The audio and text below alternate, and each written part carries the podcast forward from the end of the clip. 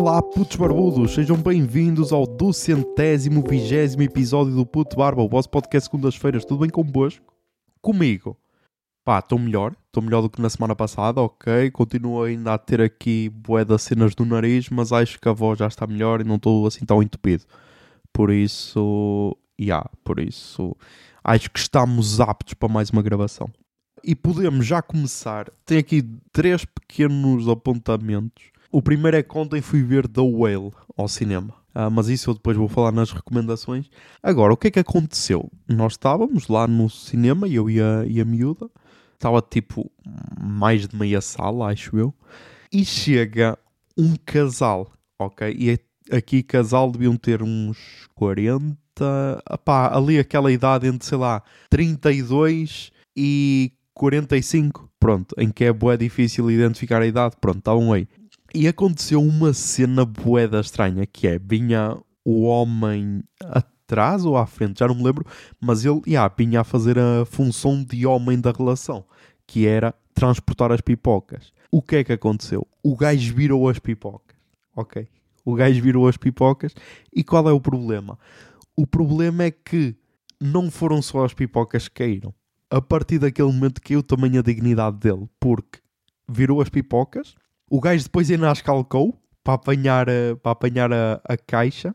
Apanhou a caixa e viu-se que tipo já estava mais de meia. E depois o gajo ficou tipo naquela sensação do tipo pá, arranjem-me um buraco para eu, me, para eu me esconder. Porque o gajo vinha assim tipo de peito feito, estás a ver? Vinha boeda confiante tipo, ah caralho, eu trabalhei, ok, consegui pagar este balde de pipocas, estás a ver? Só o que é que acontece? Acontece que as virou. E a partir daí o mood dele mudou automaticamente para foda-se, caralho, como é que esta merda me foi acontecer, caralho? Onde é que eu me posso esconder? A mulher, então, depois foi chamar eh, alguém para limpar as pipocas, porque o gajo estava naquela, tipo, ah, ninguém viu. Ninguém viu, tipo, ah, o filme ainda não começou, estão as luzes todas acesas, tu vais a passar no corredor principal, viras meio balde de pipocas e ah, e ninguém viu. Ninguém viu. E então o gajo ficou bem desconfortável, porquê? Porque depois o gajo foi à procura do lugar, ah, não sei se o lugar estava ocupado, se que é que foi, mas então, entretanto, o gajo vazou. E tipo, eu depois perdi o fio à meada, não sei se eles se sentaram, mas eu acho que simplesmente desistiram, ok? Simplesmente desistiram, porque a mulher então veio chamar alguém para limpar as pipocas, mas depois andaram lá à procura de lugar e tal, mas eu não vi mais o gajo, meu. Não sei, provavelmente aquela relação acabou ali. Estás a ver? Acabou ali. Tudo isto se resolvia se o gajo fosse menos confiante ao início. Estás a ver? Porque se o gajo fosse menos confiante, iria estar mais atento. É sempre isso que eu faço quando tenho tipo tabuleiros nas mãos ou assim qualquer cena. Eu, eu penso sempre que vou derrubar aquilo. E então estou sempre bué atento ao mínimo, ao mínimo descuido. Estou tempo, ah caralho, deixa-me segurar, não posso fazer figura de otário. E o gajo não, meu, o gajo ia super confiante ah, e acabou por, por derrubar. E depois, meu, ficou mesmo aquela imagem de pessoa superior, estás a ver? Porque o gajo foi tipo, "Ah, até parece que vou limpar esta merda, estás a ver? Mas tipo, se não fosse a mulher a ir chamar, aquilo ia ficar lá uma quantidade enorme. Mas já. Segundo mini tema, a Olga saiu da Fúria. Ok? E porquê é que isto é tema? Porque eu na semana passada, ou há duas semanas, tinha falado assim de relance de ah, já, o treinador da melhor equipa feminina saiu da equipa, por isso é uma oportunidade para a Fúria. Agora, muda tudo outra vez, porque é tipo, a Olga era a segunda melhor jogadora ah, do cenário feminino, é uma mulher trans, e tipo, a Fúria tinha encurtado a distância porque já no último torneio foi quando teve mais perto de derrotar a tal melhor equipa. E como a Enigma Galaxy, a tal equipa, tro- troca de treinador, que até acho que perdeu o, o primeiro jogo sem treinador, ou seja, uma cena que já não acontecia à boé, a Fúria tinha encurtado essa distância. Agora, com a saída da Olga, acho que volta tudo ao mesmo. Porque é tipo, yeah, elas perderam o treinador, mas yeah, nós também perdemos a melhor jogadora. E então, aconteceu basicamente como no futebol. Ela foi para uma equipa chinesa, HSG, HSG Gaming ou assim qualquer cena, que fica ali com, com um elenco mais diverso, porque elas já tinham pessoal da China, pessoal da Malásia, e acho que era isso, China e Malásia, acho que eram essas as jogadoras. Mas tem lá uma jogadora que acho que é muçulmana, pelo menos ela joga com o, com o hijab, estás a ver? O que, é- o que ao início é um bocado estranho, porque é tipo, foda-se, já estás com headphones, ainda tens de ter o hijab e tudo. Ah, mas então, ela disse que sempre foi um sonho dela jogar na China. Claro que o salário é importante porque Eu estive a, ler duas entrevistas que ela deu e tipo, eles pagam um salário mais alto e depois ainda te pagam as despesas todas, ou seja, habitação, alimentação, tudo, e ainda te pagam viagens para tu ires ao Brasil entre intervalos de torneios. Ok? Por isso, pá, para um cenário que ainda está tipo a dar os primeiros passos, como o CS feminino, é uma cena incrível, estás a ver? Deve ser quase como uma jogadora de futebol feminino quando vai jogar para o estrangeiro. Mas então, eu achei curioso a forma como ela falou que notou-se que sempre foi, sempre foi um sonho dela jogar no, no estrangeiro, ok? E, e eu fiquei só um bocado chocado porque era a tal cena. A Fúria era a segunda melhor equipa, certo? Ela, para melhorar na carreira, tinha de ir para a primeira melhor equipa, ok? Para a melhor equipa do mundo. Não foi tipo para uma que, sei lá, está ali no top 6, ok? Por isso é um pequeno passo atrás, mas tendo em conta que elas têm boas jogadoras, porque da última vez que jogaram com a Fúria deram um trabalho, uh, agora com a adição da Olga podem subir, ok? Podem subir. Por isso, hum, pá, fiquei, fiquei naquela cena de ficar triste por a equipa perder, mas também ficar feliz por ela estar a realizar um, um sonho, ok? Então, já, yeah, vamos ver como é que vai ser. E agora, o, o, o, terceiro mini tema, que era um tema daqueles que estava na, apontado, que depois eu pensei que tinha perdido, mas a minha mãe guardou o papelzinho, ok? Que é o fit do MC Bin Laden com os Gorillaz, ok? E aí isto já está com para aí duas semanas de atraso.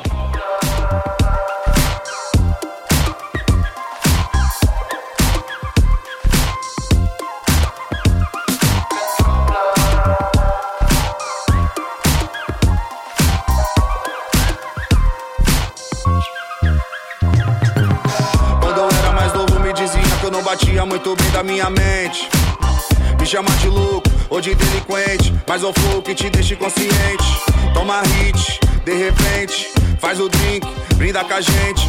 E os moleque tá vivendo Mas então, o que é que é um mini tema? Porque tipo, eu lembro-me do MC Beat Laden aparecer no Não Salvo, ok? E atenção, Não Salvo blog, ok? Uma cena que hoje em dia já não existe. E então, eu lembro-me de ele aparecer com. Houve uma fase Tipo, yeah, agora vamos voltar um bocado na, na história da internet brasileira. Houve uma fase em que apareceram bué MCs de funk, ok? Que foi quando começou a aparecer o funk ostentação barra funk proibidão e tal.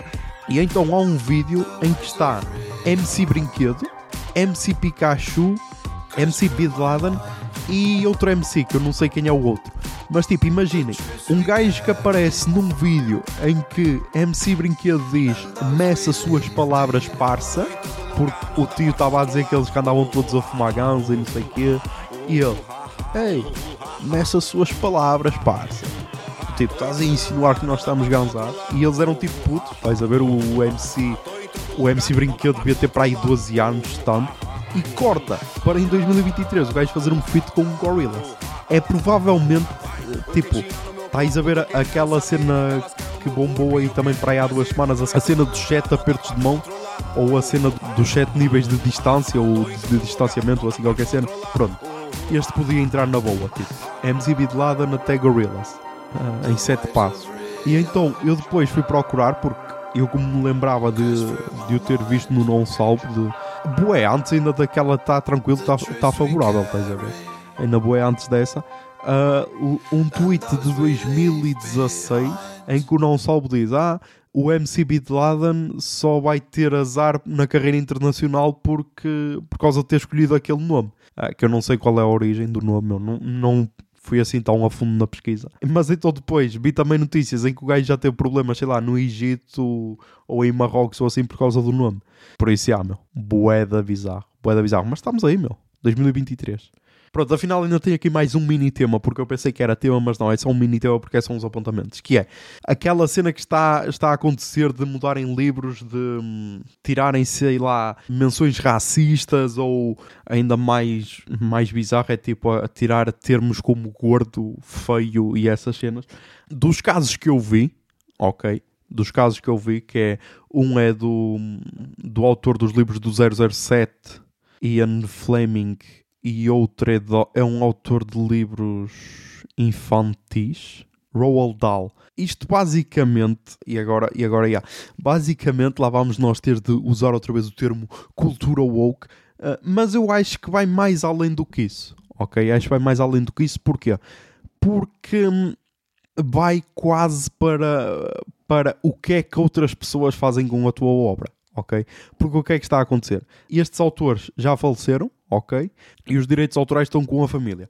E então junta-se o útil ao agradável, que é epá, nós temos os direitos disto, por isso vamos fazer dinheiro. E depois alguém provavelmente diz, e ah pá, só que o teu pai era racista. E a pessoa diz, ah, ah mas então tira-se o, o, racismo, que assim ainda vende mais, certo? Fazemos mais dinheiro. E, e então faz isso, estás a perceber? Outro exemplo disso é o que se está a passar com as obras do Tolkien. Porque enquanto o filho do Tolkien era vivo, que era quem administrava aquilo, a única cena que se fez foi Senhor dos Anéis e o Hobbit. Ok? Mal o gajo morreu, foi tipo, ah caralho, bota, venda aí os direitos à, à Amazon, agora também vão fazer mais filmes sobre merdas. E tipo, porquê? Meu, porque queres fazer dinheiro, ok? E pá, lá está, mais uma vez, acho que não é preciso dizer porque é que queremos fazer dinheiro, não é? Mas então, qual é a minha opinião? A minha opinião é, é estranho fazer isso, ok?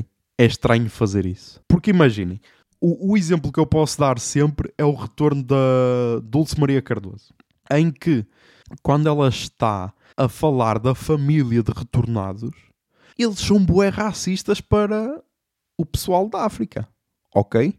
E tipo, se tiras isso do livro, perdes um bocado da noção do que se vivia naquela altura, estás a ver? Eu sou muito mais a favor de, sei lá, no início do livro ou assim, ter lá uma menção do tipo: este livro foi escrito em tal ano, até porque nem deveria ser preciso, porque a pessoa está a ler o livro, vai ver de que ano é, mas pronto, este livro foi, foi escrito em tal ano e nessa altura as pessoas eram racistas, ok? Basicamente é isso, porque, hum, porque senão nós corremos o risco de, imaginem, daqui a 50 anos, provavelmente vamos continuar a ler 007 e essas merdas, mas os autores então vão ser todas pessoas maravilhosas, porque ninguém é racista. ninguém é, sei lá, gordofóbico, xenófobo ou caralho, estás a ver? Por exemplo, o exemplo que eu dei do livro do Franz Fanon, apesar do gajo ser marxista e tudo, o gajo era homofóbico para caralho, ok? No livro. Uh, e, e sexista, estás a ver? Porquê? Porque estamos a falar de um livro que foi escrito na década de 40, ok? E tipo, se apagas isso do livro, então vamos ser todos seres humanos maravilhosos, mesmo aqueles que não são. Estás a ver? É boeda bizarro, meu. É boeda bizarro. Isto faz-me sempre lembrar um filme de 2014, meu, de ficção científica, The Giver, o dador de memórias. Que o filme é médio, ok. Eu gostei bué da premissa do filme, e isso por vezes já é suficiente. Ok, tem 35% no Rotten Tomatoes e tem 6.4 no IMDB. Por isso, já. E é baseado num livro de Lois Lowry. Ou numa saga de livros, pá. E então, basicamente, neste livro não havia preconceitos, não havia guerras, não havia nada, porque as pessoas eram, eram quase drogadas diariamente para viverem quase num, noutra realidade em que nada disso acontecia. Tipo, não havia cores, não havia raças, não havia nada. E só uma pessoa, que acho que era o Jeff Bridges no filme, é que tinha todas as memórias de anos e anos. Tipo, Game of Thrones, estás a ver o corpo que tem todas as memórias de, de todo o sempre. Pronto, basicamente isso. E quando eles descobrem a verdade que estava a ser escondida, yeah, eles querem essa verdade. E tipo, pá, não funciona. Yeah, agora, agora aqui vai parecer um bocado bizarro, mas tipo, não funciona um mundo sem preconceitos. Talvez funcione. Agora, o que não funciona é esconder esses preconceitos quase só para mostrar que somos todos fixos quando na realidade não somos, estás a ver? E isso é bué da bizarro. Isso é bué da bizarro. Por isso, ah, meu, na minha opinião, era muito mais fácil ter só uma introdução, nem, nem que seja uma introdução, tipo um prefácio ou assim qualquer cena a dizer, olha, este livro foi escrito em tal ano, o autor, nem que diga mesmo o autor era racista, nem que dissesse isso, porque tipo, hoje em dia acontece muito com o, o Lovecraft, que o gajo era bué racista, estás a ver? E pá, é aquela cena de separar a obra do artista, estás a ver? O que é sempre complicado. Mas o tal, eh, o tal autor de livros infantis, o Roald Down, eu acho que ele é editado em Portugal pela Leia e eu pelo menos vi no Instagram da Leia que hum, não irão fazer alterações. Por isso, pá, acho que é positivo. Se daqui a 5 anos vou achar a mesma cena, não sei, pá, porque nós mudamos, ok? E por falar em mudanças, posso já ligar com o tema seguinte, que é esta semana em dois programas consegui ver bué a diferença entre gerações. Em dois programas, digo dois podcasts. Por exemplo, estavam a falar no dia da reflexão, como foi o Dia Internacional da Mulher. E ah, sois todas umas guerreiras, parabéns a todas, meu Deus, amo-vos tanto. Uh, por acaso, meu, acho que não apareceram muito esquerdo ou macho. Quer dizer, apareceram alguns, meu. Apareceram alguns que é tipo, ah, yeah, nós no dia 2 temos de ouvir. E ah, meu, temos de ouvir, mas não é preciso tu escreveres que temos de ouvir. É só mesmo ouvir. Parece boeda simples. Uh, apesar que no Dia da Mulher apeteceu-me dar uma cabeçada a uma mulher. Yeah, é verdade, porque ela disse que ah, Dia da Mulher para quê? Assim nunca vamos ter igualdade. Ela, há Dia do Homem, e por acaso há, meu. Por acaso há, porque na nossa empresa também nos dão merdas no Dia do Homem. Mas é tipo, bro, olha a tua volta, caralho. Olha a tua volta. Mas ia. E, e, então, e então eu, até, eu até ia dizer isso, isso a gozar, mas pronto, aqui no podcast posso dizer que é só vamos atingir igualdade quando puderes dar uma cabeçada a um homem e uma mulher para resolver as merdas. Já, yeah, resolvam tudo com violência. Mas então, já, yeah, fugi, fugi totalmente do tema. Em que, basicamente, eles estavam a falar no dia de reflexão sobre, hum, sobre as diferenças de mulheres e tal, e de, e de como as mulheres são muito mais assediadas. E pá, isto aqui é sempre um bocado bizarro, mas se tu tens uma irmã ou uma namorada, se calhar com a mãe não notas tanto isso, mas tens uma irmã ou uma namorada, tu vês como são assediadas e tipo, ah, mas é preciso teres uma mulher na tua vida para reparares. Pá, não, mas se calhar é preciso teres alguém que te ligue mais a esse lado para sentires mais empatia, ok? Porque sem ligações humanas é mais complicado sentir empatia. E quem diz, ai não, mas eu amo toda a gente, ah pá, está bem. E então estava lá uma mulher, que era a Maria Sky, já a falar de como, por exemplo, a primeira vez que ela viu um, um órgão sexual masculino foi sem autorização, eh, sem ela querer, e tipo, e os outros dois que são mais jovens estavam a aceitar aquilo, tipo, já, yeah, deixa-nos só ouvir. E depois tínhamos Zé Pedro Silva, que é mais velho, a tipo, com aquele discurso de ah, mas eu agora se tivesse de sair à noite nem sabia bem como é que eu iria interagir com uma mulher. E tipo, eu já tive esse discurso, ok? Já tive esse discurso antes de interagir com mulheres. Depois, a partir do momento em que interages, tu percebes: ah, ok, então é só preciso tratá-la como um ser humano e não como, sei lá, um saco de carne, estás a ver? E então aí notei a diferença, porque enquanto os outros dois homens mais novos estavam tipo, já, yeah, yeah, nós somos uma merda, temos de as respeitar o mais velho estava então a, a, tipo, a ser advogado do diabo, só que tipo, já a ultrapassar o limite de, da advocacia infernal. Yeah, advocacia infernal. E no outro caso em que eu notei isso, foi tipo, no Expresso da Manhã, acho que foi de sexta-feira, em que o Paulo Baldaia recebe dois críticos de cinema do Expresso, e atenção, é do Expresso, se fosse do público era muito pior. E então eles estão a falar dos filmes que deveriam ser nomeados e tal, e sempre que falavam do Everything Everywhere All at Once, menosprezavam um filme de caralho. Porque, imaginem, estavam a falar, ah, uh, melhor filme. E o gajo, ah, se fosse o The Fablemans do, do Steven Spielberg, isso sim, isso é um filme. É um filme que dá para perceber de início ao fim, estás a ver? Agora, aquele, tudo em todo lugar ao mesmo tempo, é um filme maluco. O gajo disse mesmo assim, é um filme maluco. E tipo, bro, um filme maluco, caralho.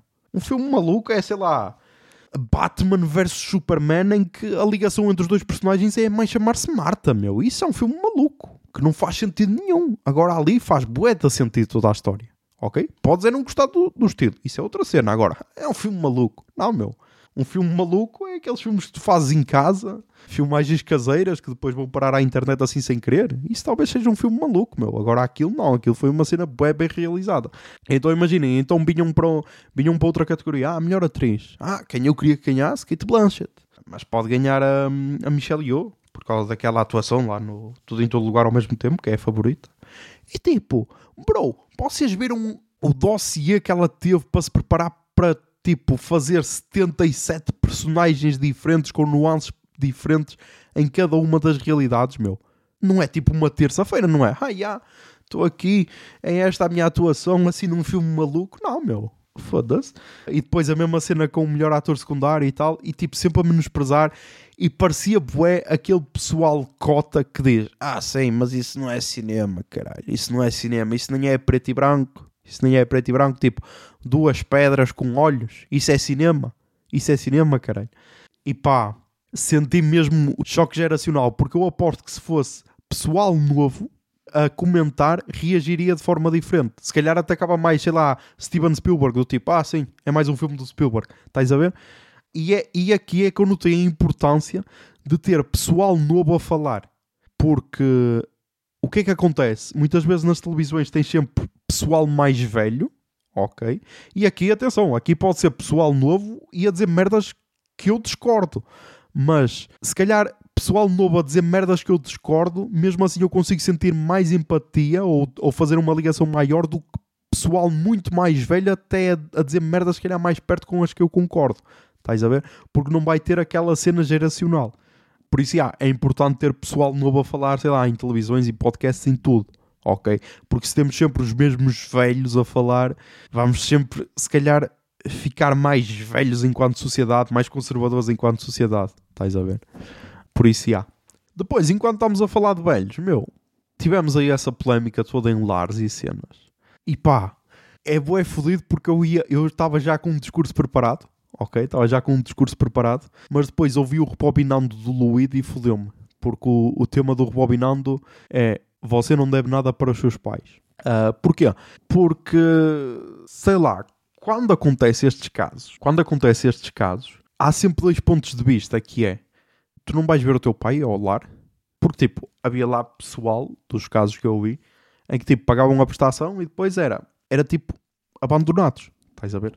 Ou então, será que sempre que vais visitar os teus pais eles tipo limpam o lar e está tudo maravilhoso e depois quando tu basas vai, os teus pais vão tipo para masmorras e ficam abandonados? Boa da bizarro. Mas o que é que eu queria chamar a atenção? Eu queria chamar a atenção para um lar que eu passo todos os dias, que é o lar de Dunim, e eu queria chamar a atenção para o letreiro, meu, só que eu não consegui, não consegui encontrar uma, uma foto com o que é que diz lá. E então, aquilo basicamente diz, diz algo assim do, do estilo, asilo de velhos e entrevados, e depois diz esmola diária de, de pão e caldo para pessoas necessitadas, ou assim qualquer cena. E, é, e aquilo é tipo de 1800 e qualquer cena, é, é final do século XIX, acho eu. Ou seja, primeiro tem palavras que já não se escrevem, já não se escrevem como se escrevem agora, tipo asilo era tipo com Y ou caralho, tem assim tipo lá um Y lá no meio, o caralho. E pá, como é que antes um lar era tipo só para te dar pão e caldo e tudo, e avançamos e agora, meu, estamos nesta situação em que velhos estão abandonados. Ok. Eu acho que isso é a cena mais fodida da velhice.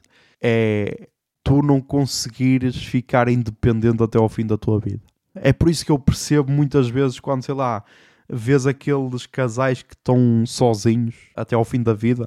Ou sei lá, quando só está uma pessoa sozinha até ao fim da vida, também percebo. É bué fodido porque eu acho que nenhum pai quer ser um peso para o filho. E é aí que faz a ligação com o podcast do Luído. Tipo, eu não sei se terei filhos, não terei, nem sei se serei velho, se não serei. Mas pá, uma cena que eu não queria, e pronto, se tiver filhos e se chegar a velho, ele poderá usar isto contra mim se eu mudar de ideias. Que é, uma cena que eu não queria era um dia virar-me para um, um filho hipotético e dizer: Ah, sim, mas é, eu paguei-te estudos e não sei o quê, dei-te sempre de comer e tu agora não podes olhar para mim. Porque pá, isso é boeda injusto, meu. Isso é boeda injusto, porque tipo, se é o filho a tomar a iniciativa, tipo, não pai, você está melhor connosco e tal, yeah, aí é boeda fixe da parte do filho, porque é tipo, yeah, queremos tratar de ti, nem que seja depois meter-te num lar, se isso for de acordo com, com a pessoa, ok. Mas tipo, ser o pai a atirar isso à cara, acho boeda podre. Acho boeda podre. E então eu não queria ser esse velho a atirar isso à cara de, de um filho. Estás a ver? Mas yeah, aqui estamos no campo, da, no campo hipotético das cenas, por isso. Yeah. Agora falando de cenas reais uh, e que também ligam com velhos. Pá, estamos aí com, ainda com a questão dos abusos da igreja. E eu estava só pronto para falar da conferência episcopal, em que percebemos que a máscara de igreja boazinha caiu, ok? E é tipo, ah, yeah, Agora, agora a, a nova máscara é, pá, já fizemos a investigação, agora, pá, quem for condenado é e paga a indenização, mas nós não vamos, não vamos expulsar ninguém daqui, estás a ver? E pá, isso é bizarro para caralho, meu. Isso é bizarro para caralho. Agora, hoje ficou disponível um relatório com 486 páginas. E tipo, eu parei na página 223 porque aí começam os relatos. Li assim por alto, tem alguns gráficos com dados e tudo, que é bué da bizarro. E o que é mais bizarro é a igreja continuar a tentar acobertar pessoas. Isso é que é o mais bizarro. E porquê que é bizarro? E ah, eu agora tenho lugar de fala, ok? Tenho lugar de fala porque, pá, eu andei 10 anos na catequese, ok? Eu sou crismado, eu sou crismado, meu. E eu sempre ouvi dizer que um católico não teme. E tipo, aqui a igreja está a temer, caralho. Aqui a igreja está a temer e não pode temer. Aqui a igreja só tinha de abrir as portas e, opa, vamos investigar, caralho. Vamos expulsar esse pessoal daqui, que esse pessoal não interessa. E não fazer como aquele padre de Santarém em que ah, sim, ele violou e já foi condenado, mas pá, está aí na mesma. Só não pode estar sozinho na, na sacristia, isso não pode. E tipo, bué de bizarro, meu. E depois vem o bispo dizer que, ah, estava deprimido. E então deu-lhe para isso, para violar crianças. E pá, é bué de bizarro. E eu então ontem vinha do cinema e eu estava a falar com a Iris acerca disso, que era, enquanto pessoa que frequentou a igreja e andou na catequese e tudo, eu percebo a importância que a igreja tem na sociedade portuguesa ok? Percebo que, por exemplo, há muitas pessoas que chegam a um ponto da vida que hum, café quase que lhes salva, ok?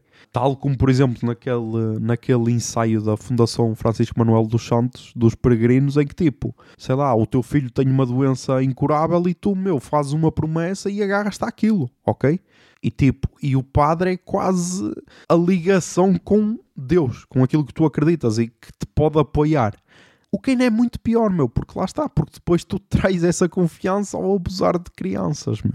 Estás a perceber? É a mesma cena que, sei lá, tu contratas um advogado para te resolver um problema qualquer, sei lá, vais processar o Estado, o caralho, e tens uma, uma indemnização de 500 mil euros a receber.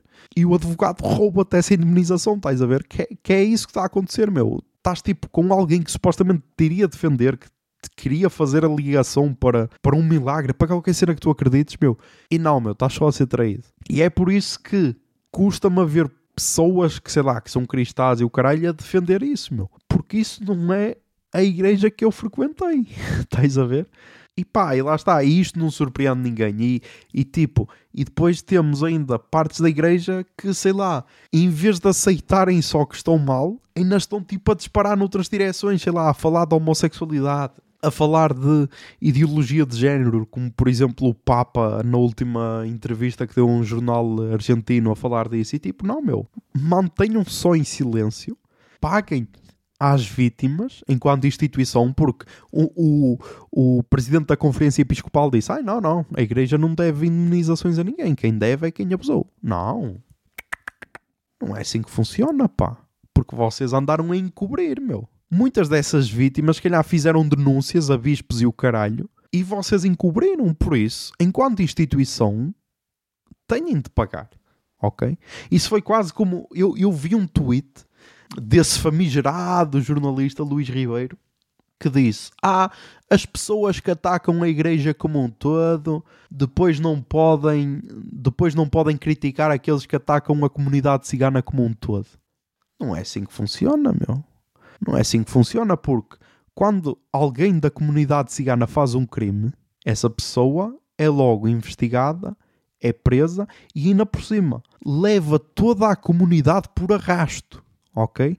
Porque se numa notícia aparece, ah, se um gajo branco mata alguém, aparece, ah, jovem de 23 anos mata alguém numa luta de bar ou assim.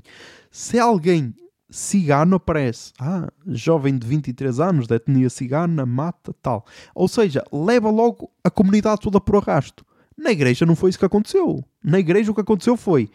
Isso nem foi notícia e encobriu-se enquanto tudo. Era a mesma cena que, sei lá, um cigano mata alguém e a comunidade abafa o caso e ninguém sabe de nada. Estás a ver? Por isso, meu, parem de passar pano para a igreja, caralho. Parem com isso. No P24 há um resumo de uma entrevista que o Marcelo deu, em que finalmente ele parece que parece que soube ocupar o seu lugar e que criticou essa atitude da igreja. Mas pá, eu espero que isto seja o momento em que vamos cortar o cordão umbilical com a igreja e que vamos efetivamente ser um Estado laico, porque isto é grave demais para simplesmente se ignorar e simplesmente acharmos que a igreja pode ter uh, voto em qualquer uma das discussões, como sei lá, aborto, uh, eutanásia ou tudo. Não, não podem. Não podem, porque a partir do momento que encobriram isto, não podem, meu. Uh, isto é a mesma cena que tu, sei lá, namoras com alguém e sei lá, tens uma relação sólida e depois descobres que a pessoa te traiu desde o primeiro mês de namoro, meu. E continuou sempre a trair-te até, até tu descobrires, estás a ver? Não, não podes lidar como se fosse uma cena normal, porque não é. E ao falar disto, mas ao, ao falar, ao falar com, noutro tema, com o José Lopes, não sei como. Ah, já, já me lembro, já me lembro. Uh, uma miúda nos Estados Unidos estava a vender uh, nudes para pagar a quimioterapia, porque yeah, não existe SNS nos Estados Unidos, nesse paraíso liberal. E então eu disse que, que, que a miúda tinha dito que ah, eles gostam da minha carequinha. Uh, e o Zé Lopes chamou-me badalhoco e disse ah, vais para o inferno por gozares, ou não sei o quê. E pá, eu disse que isso era um bom tema, que é quando é que, a partir de que momento é que nós vamos para o inferno? Quando é que é o ponto de não retorno? Só que pá, eu, eu não consigo pensar em nada. A partir do momento que está a acontecer isto com a igreja, pá, eu já não consigo pensar em nada. E isso depois é fodido, porque a partir do momento em que tens a igreja a dizer, ah, sim, mas nós merecemos perdão e não sei o quê, estás a, des a desnivelar totalmente isto, meu, porque que é? Agora, pá, pior do que pedofilia e violação é o que é, meu? Matares alguém? Nem sei se é pior, porque tipo, há provavelmente pessoas da, daquelas que são vítimas que tiveram a vida destruída, estás a ver? Por isso, pá, eu não consigo pensar em nada pior do que isso para pa me levar para o inferno. Uh, e tipo, qual é que é o ponto de não retorno? Estás a ver? Qual é que é o ponto em que tu fazes uma merda tão grave em que pensas, ah meu, agora já estou perdido, por isso que se foda. Porque tipo, merdas graves que eu já fiz e agora que me podem fazer perder pessoas. Uh, atropelar gatos enquanto conduzo, já aconteceu. Acho que acontece a quase todos. Dar ghost a alguém que, sei lá, pensavas que poderia acontecer alguma cena, mas depois tu percebes que afinal a pessoa não era aquilo que tu estavas à espera e então tu não sabes como reagir e dás ghost. Também já aconteceu. Ou sei lá, praticar bullying com alguém. Talvez isso. Porque de resto, tirando isso, e agora podem dizer: Ah, o que? Tu atropelaste um gato? Estás no inferno. Pronto. Uh, se estou no inferno, então agora posso atropelar tudo o que me vier à frente, porque já não vou ter salvação. Estás a ver? Se bem que não é assim que funciona, porque felizmente existe lei. E é por isso que tem de ser cumprida. Porque não é só, ah, ah, merecemos perdão. Está bem, merecem. Mas também merecem ser julgados pelo que fizeram. E naquele relatório é tipo uma quantidade mínima de casos que foram a julgamento sequer. E tipo, vamos ver como é que vai acontecer, sei lá, daqui a 10 anos vamos ver, olhando para trás, como é que nós lidamos com isto. Porque isto tem de ser um momento de mudança na nossa sociedade. Porque, sei lá, a Igreja Católica tem de passar a ser como outra religião qualquer. Tem de passar a ser como, por exemplo, a comunidade muçulmana. Que é tipo, já, yeah, estão lá a fazer as cenas deles, não comentam nada acerca da nossa lei de, de cenas e pá, quem quiser vai lá, quem não quiser não vai. Ok? E não estão tipo na televisão a opinar sobre tudo e a dar lições de moral sobre tudo. Estás a ver? E têm de têm de fazer mais para limpar a imagem. Porque o que estão a fazer, acho que é tipo, estás a ver quando tu és mecânico e queres limpar o óleo das mãos, mas enganas-te no pano e pegas num pano que ainda tem mais óleo e então estás a limpar, mas não está sem nada e ainda estás a sujar mais. Pronto, acho que é isso que a igreja está a fazer. A igreja é aquele mecânico que se enganou no pano e ainda está a sujar mais as mãos. Mas já. Yeah. Depois, antes de ir para as recomendações culturais, outra cena para nos lembrarmos daqui a 10 anos, que é, para mim, a defesa do TikTok será o maior ato revolucionário do século XXI. Ok? A menos que haja uma revolução de proletariado no Brasil, porque me parece que cresce, a menos que isso aconteça, a defesa do TikTok será, hum, será o maior ato revolucionário. Porquê? porque hum, agora já vimos que países já estão a boicotar o TikTok, principalmente de hum, assim instituições mais importantes, tipo, sei lá, se trabalhas no FBI ou na CIA, não podes ter TikTok no teu telemóvel. Estás a ver? Porque, ah, estão a dados e cenas. Como se as outras redes não roubassem. E então eu acho que o TikTok pode ser esse ato revolucionário, porquê? Porque acho que já está instalado em bué de sítios em que as pessoas já não conseguem voltar atrás. Estás a ver? Hoje em dia, cortares o TikTok, imaginem que isso é o plano, sei lá, os Estados Unidos uh, decidem, ah não, agora nos Estados Unidos é proibido o TikTok. Como sei lá, como acontece, como acontece na China com outras redes, estás a ver? Imaginem que isso acontece. Acho que isso seria, isso provavelmente mobilizaria mais pessoas do que, sei lá, Black Lives Matter, por exemplo. Estás a ver? Por isso, já, vamos só ver os desenvolvimentos disso. Uh, eu não acredito que será boicotado. Ok?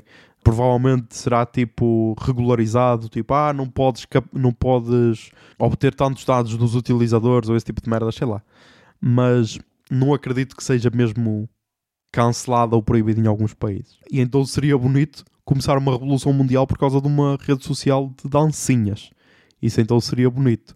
Mas já, yeah, vamos então para as recomendações culturais desta semana. Toquei o Jingle Bia. Recomendações culturais. Recomendações culturais. Recomendações Ai, culturais.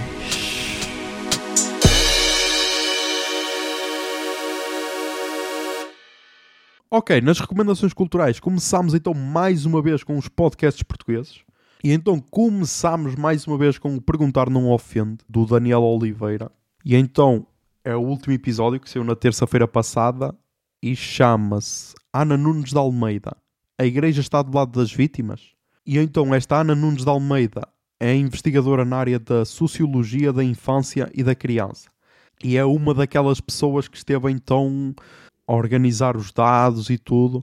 E pá, só de ouvir os comentários dela acerca disto já é bué duro, ok? Por isso, meu, quem quiser ler aquele relatório das 486 páginas, meu, está por sua conta, porque, hum, porque será ainda muito mais duro.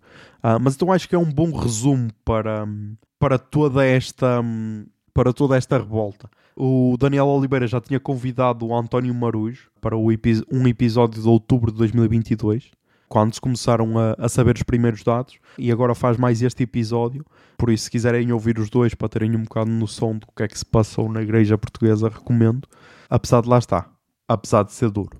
Depois, nos podcasts brasileiros, pá, tenho aqui algumas cenas. Primeiro, acabou o Atelier, a nova série do Chico Felitti, e pá, prometia muito, prometia muito porque para quem ouve podcasts deve conhecer este nome Chico Felitti porque basicamente foi o autor da Mulher da Casa Abandonada, que foi se calhar o maior sucesso da podosfera lusófona de sempre, porque não foi só ouvido no Brasil, também foi ouvido aqui por muitas pessoas.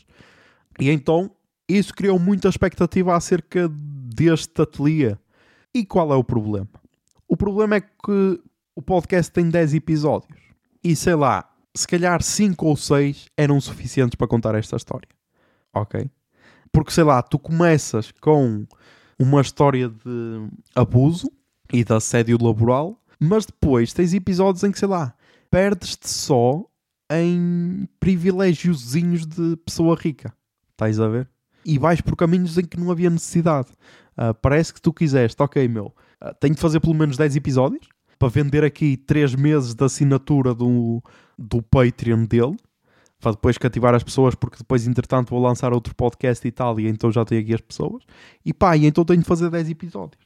E atenção, eu falo isto depois de, sei lá, de ter ouvido 30 e tal episódios do caso Altamira. Só que é tal cena, meu. Ali tu percebeste porque é que esses 30 e tal episódios foram feitos, porque tudo fazia sentido.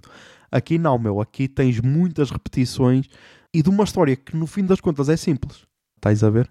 E então, pá, deixou um bocado a desejar. E porquê é que eu ouvi até ao fim? Porque na apresentação da Rita da Nova, ela disse que antes, quando lia um livro mau, parava a meio, Ah, e depois, a partir do momento que se quis tornar escritora, não. Continuou a ler até ao fim, mesmo que lhe custasse, para ver onde é que poderia mudar a história.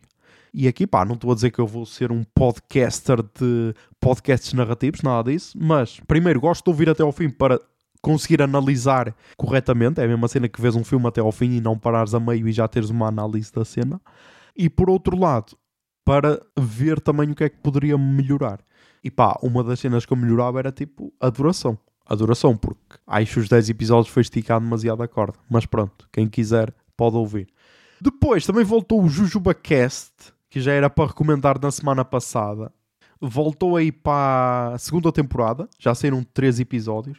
Começou com um especial de carnaval e agora já vai no terceiro episódio. E pá, eu recomendo. A primeira temporada foi assim um bocado atribulada porque não foi assim muito constante.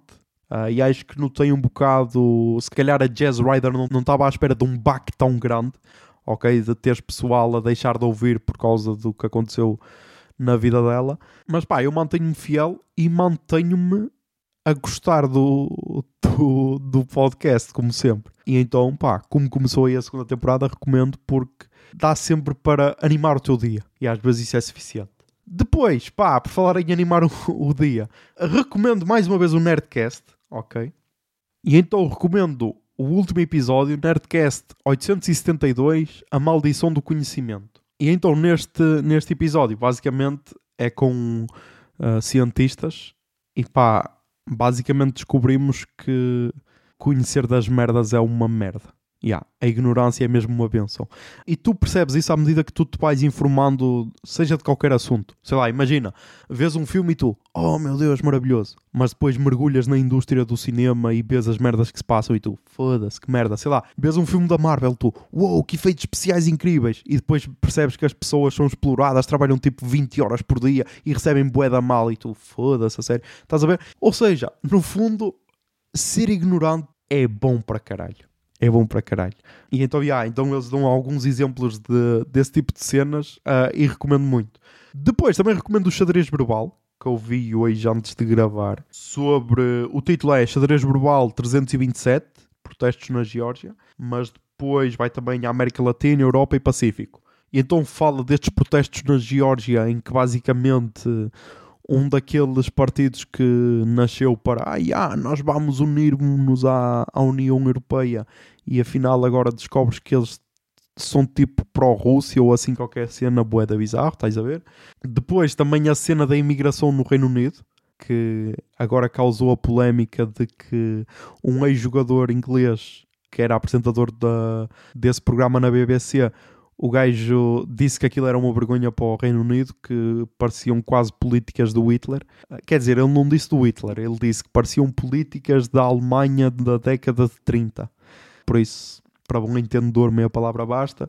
E tipo, simplesmente o gajo foi, foi censurado na BBC. E então convidaram-no a sair. Uh, e agora o pessoal que fazia o programa com ele, em apoio, também não vai aparecer no programa. Por isso, yeah, é tal cena. Se fosse Imaginem se isto acontecia na China, era, ah, oh, meu Deus, olhem, estão, estão a censurar, estão a censurar a televisão do Estado. Como acontece no Reino Unido, é, ah, tivemos aqui uma pequena mudança de programação e agora vamos ter zigue-zague. Uh, mas já. Yeah. E então recomendo muito, recomendo muito porque gostei bué do episódio. E depois, então, para terminar nos podcasts, pá, rebobinando. Você não deve nada aos seus pais. Season 8, episódio 3 e tipo, eu estou a curtir bué desta de, de, deste novo formato do Luid, ok? Que já veio mais ou menos a meio da season passada e agora continua. Não é tão constante, porque sei lá, lança um episódio por mês, mas pá, são episódios bem interessantes. São episódios bem interessantes. Então este episódio tem tipo 21 minutos e tem uma frase que dá para destacar bué, que é a idealização que os teus pais fazem de ti é a pior cena que um pai pode fazer. E é, meu, porque a partir do momento em que um pai idealiza sobre ti, tipo, ah, quero bué que tu vais para a universidade, quero bué que tu sejas hetero, quero bué que tu me dês netos ou assim, e tipo, tu depois ao não concretizares isso, porque não és obrigado a concretizar, porque tu só és obrigado a seres feliz, ao não concretizares isso já estás tipo a atacar o teu pai quando na realidade isso não aconteceu. E tipo, pai, aqui estou a falar pai barra mãe. E então, pá, um episódio boeda profundo.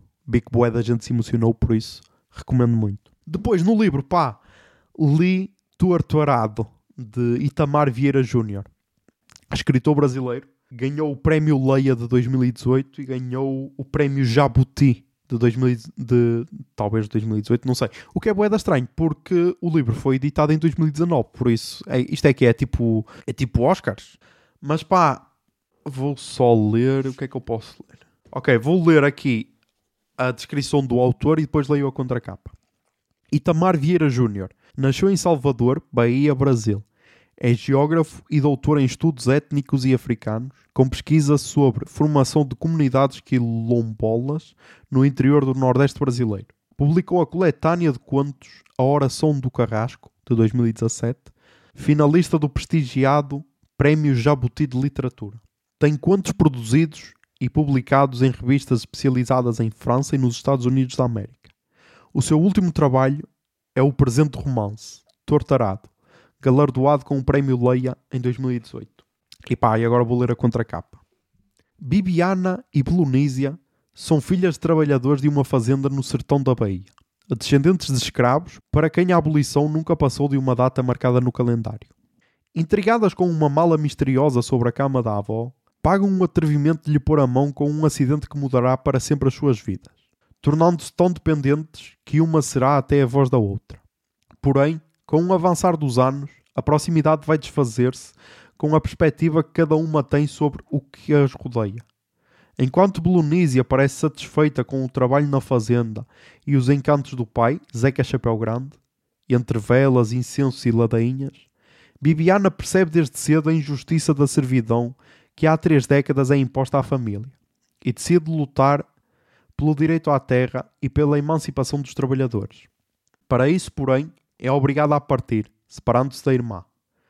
Numa trama tecida de segredos antigos que têm quase sempre mulheres por protagonistas e à sombra de desigualdades que se estendem até hoje no Brasil, Tortarado é um romance polifónico, belo e comovente que conta uma história de vida e morte, combate e redenção, de personagens que atravessaram o tempo sem nunca conseguirem sair do anonimato. E pá, basicamente a história fala de duas irmãs que têm uma ligação entre elas, ok? E só posso dizer isto que é para não estragar a história. E fala de como é o trabalho na fazenda no Brasil. Uh, tipo, a história avança, sei lá, desde, sei lá, desde o início do século XX até ao, aos dias de hoje. Estás a ver? E pá, a ligação das duas é a narrativa principal, mas depois tens narrativas secundárias também bem importantes. Pá, lá está, podes ter aqui bué de gatilhos, porque tens, sei lá, uh, violência doméstica, uh, violação, uh, assédio, escravidão, tens bué de cenas neste livro, estás a ver? E pá, o autor vai lançar um, um segundo romance, acho que vai, vai lançar agora em Abril, espero que também venha aqui para Portugal. E também percebes depois por, o porquê do título do, do livro torturado. Que não é só por causa de, de se tratar de uma fazenda, também depois faz uma ligação. E pá, gostei muito. Uh, foi uma das cenas que eu mais gostei de ler até, até agora. E estava naquela cena de estar viciado, estás a ver? Uh, eu, eu já disse isto à miúda que é. Eu comecei a ler porquê? Primeiro, porque acho que me faz bem. E depois porquê? Porque eu sentia que passava hum, bué da tempo no ecrã. E tipo, e não é, não é aquela cena de PTM de ah meu Deus, tenho de ver o tempo de ecrã. Não, não é isso. É a cena de sentia que passava bué da tempo a fazer cenas que não me acrescentavam. Estás a ver? Tipo, só, sei lá, ah, estou aqui no Twitter. E tipo, passava uma hora no Twitter. Ah, estou aqui no Instagram. Passava uma hora no Instagram. Ou viciava num jogo, estás a ver? Sei lá, ah, Valorant, viciei, estás a ver? Uh, e nada contra isso, só que eu não conseguia hum, eu acho que é por isso que eu nunca, nunca consumi drogas, meu. Porque eu acho que se entrasse, eu ia a fundo, ok? E só parava tipo numa, numa cena de, de reabilitação, meu. Porque eu acho que mergulho bué a fundo nas merdas. E então aconteceu isso com este livro, que chegou ao ponto de eu estar no trabalho e estar a pensar já, eu, yeah, meu, quando chegar a casa, vou só ali às compras rápido e depois vou para casa e, meu, tenho de ler, tenho de ler, porque quero saber como é que para onde é que isto vai, meu? Quero saber como é que vai concluir-se a história. Uh, e então, tipo, é dividido em três partes o livro. Uh, e então, sei lá, e entre uma parte e outra, aí, sei lá, dei um dia de descanso ou assim, mas depois, meu, depois mal começava a ler a parte, eu não, caralho, agora tenho de acabar o mais depressa possível que eu preciso de saber onde, onde é que isto vai acabar. E então curti bué, meu, curti bué, recomendo muito. O livro é de 2019, o que é estranho, porque lá está, ganhou o prémio Leia em 2018, mas pá, recomendo muito. Ele depois tem outro livro de contos, ah, que é tipo uma coletânea de contos, e agora vai sair o seu segundo romance, este ano. Por isso, meu, estou ansioso, estou ansioso e vou acompanhar este miúdo porque curti bué. Depois, no cinema, pá, fui ver The Whale, ou A Baleia. E primeiro, surpreendi-me porque é que o filme se chama A Baleia, que eu pensei que era só quase uma cena de bullying ao personagem, mas não, não é só isso. E pá, o que é que eu posso dizer? O filme é bué da simples, ah, passa-se só numa, numa casa, praticamente. Basicamente, o filme passa-se todo só numa casa, tirando, sei lá, a cena inicial e alguns flashbacks, se não passa-se sempre no mesmo sítio. E o filme não é wow incrível. Agora, a atuação do Brandon Fraser é incrível. A atuação dele é incrível. E tipo, a atuação, a maquilhagem, isso também é incrível. Porque tipo, tu não duvidas em nenhum momento que aquilo é real. Estás a ver? E eu percebi, o José Lopes já tinha visto, e ele disse no podcast dele, no Às seis e meia no Portão, que era um filme desconfortável de ver. Yeah, e eu percebi isso. Eu percebi isso porque Porque ah, eu fui com a miúda, nós estávamos a comer pipocas, chegou ao ponto em que já só estava eu a comer pipocas porque ela não queria, e depois chegou ao ponto em que acontecia alguma cena no filme, eu, ei, deixa-me pausar, deixa-me pausar porque eu já não posso comer. E depois, sei lá, depois acalmava um bocado, eu, ok, deixa agora comer mais um bocado e depois, ei, não, deixa pausar. Deixa pausar porque isto já está desconfortável. E percebo isso. A única cena que eu mudava era os últimos 30 segundos para aí. Porque aí, aí perdeu para aí meio ponto o filme. Estás a ver? Nem são 30 segundos, são tipo 10 segundos. Mas de resto, hum, gostei. Gostei, não é incrível. Não é, ai meu Deus, vai mudar o cinema, não. Mas a atuação dele é uma daquelas atuações que vai ficar para a história. Por isso, recomendo. Depois da música, pá, tenho aqui três álbuns só de mulheres, ok? Porque eu sou sou bué feminista, estás a ver? Até, até tenho amigas que são.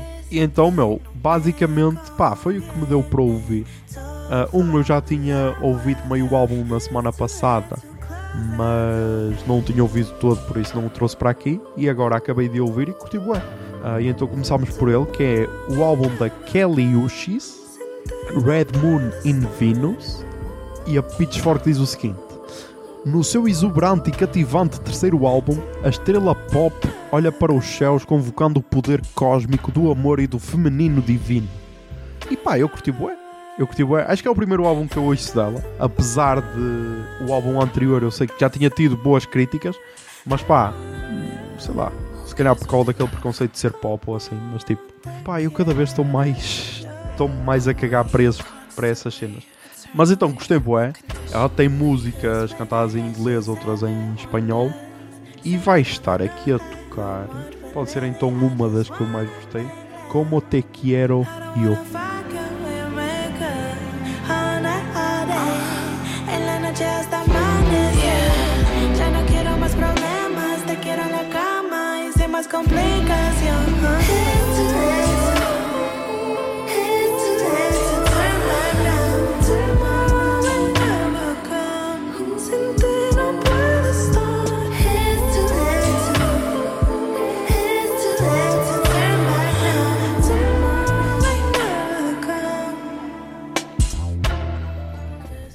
Depois temos o álbum da Gina Birch, I Play My Best Loud. E a Pitchfork diz o seguinte: O álbum de estreia solo da baixista dos Raincoats é aventureiro, colaborativo, vibrante e furioso. E tipo, para quem ouve o habitat natural da música com atenção, ok? Sabe que estas de Raincoats ah, primeiro tinham uma madeirense na, na banda, Ana da Silva, e sabem que elas já vieram a paredes de cor, ok? Ah, não sei se foi em 94, se foi em 96, acho que foi em 96. E então agora abaixo está a Gina Birch, que tem 68 anos, lá está. Ah, lançou então agora o primeiro álbum a solo. O que é interessante para alguém que tem 68 anos. Mas então isto ainda me surpreende mais, porquê? Porque hum, o álbum dela tem cenas boeda interessantes e boeda diferentes que tipo são atuais, ok, mas são diferentes para o que uma pessoa com 68 anos poderia fazer, estás a ver? E então eu curti isso. Porque ela mistura, ela mistura várias cenas, estás a ver? Não é só aquele rock básico. Tem algumas cenas que eu gosto mais, tem outras que eu gosto menos, mas pá, o balanço é positivo. E então vai estar aí a tocar. Pode ser a música que está no meu álbum e, e é a primeira música. I Play My Best Loud.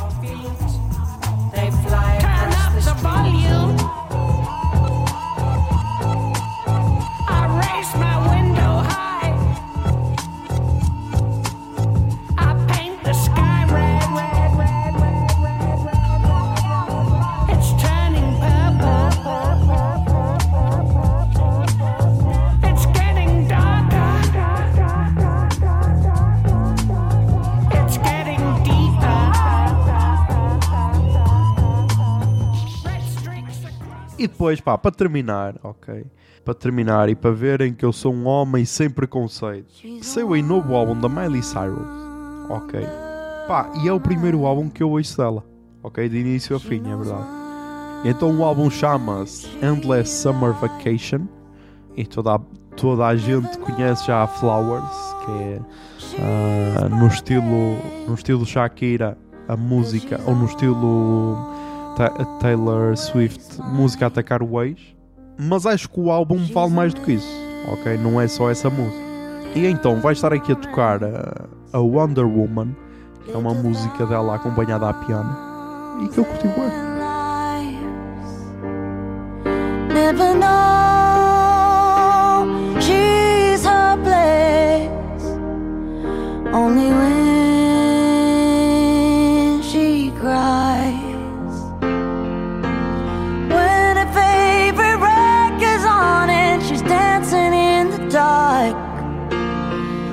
can't stop her eyes from welling up. Oh, she makes sure that no one's round to see fall. Pá, e é isto, meu. Mais um episódio gravado, ok? Ah, fomos a todo lado, mais uma vez. Fomos a todo um lado, meu. Atacámos a igreja para caralho. Agora, tipo, falámos de Miley Cyrus e tudo, meu. Não sei o que é que mais é que querem, meu. Não sei o que mais é que querem. Mas então, já, já sabem. Mantenham os sons, tentem a ser felizes e que a barba esteja convosco. Bombinha de fumo.